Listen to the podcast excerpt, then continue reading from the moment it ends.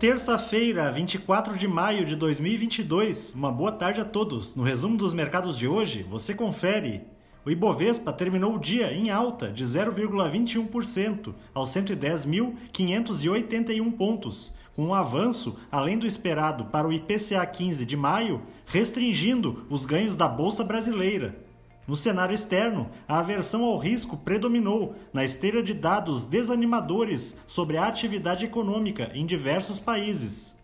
Na ponta positiva, as ações da SLC Agrícola, em alta de 3,26%, ainda repercutem o bom resultado apresentado pela companhia em seu balanço mais recente que mostrou um avanço de 152% no lucro líquido do primeiro trimestre ante igual período de 2021.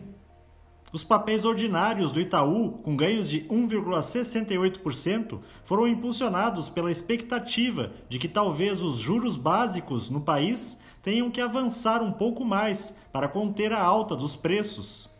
Na ponta negativa, as ações da Embraer, em baixa de 5,61%, recuaram com a informação de que a União Federal deseja reduzir unilateralmente o número de aeronaves a serem adquiridas da empresa através de contratos firmados em 2014.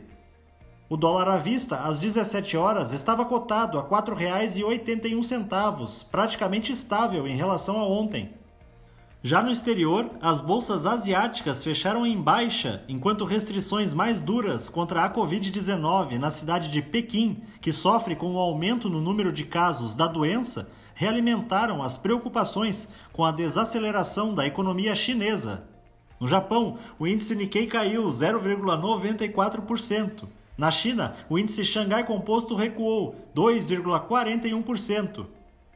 Os mercados na Europa encerraram em baixa após a medida preliminar do índice de gerentes de compras composto da zona do euro virar abaixo das expectativas. O índice Eurostock 600 teve perda de 1,09%. As bolsas americanas terminaram na maioria em baixa, em uma sessão na qual as sinalizações sobre a conjuntura para as empresas de tecnologia pesaram sobre as ações por conta das dificuldades relacionadas à inflação e à diminuição dos anunciantes em redes sociais. O Dow Jones subiu 0,16%, o Nasdaq teve queda de 2,35% e o S&P 500 recuou 0,81%. Somos do time de estratégia de investimentos do BB e diariamente estaremos aqui para passar o resumo dos mercados. Uma ótima noite a todos.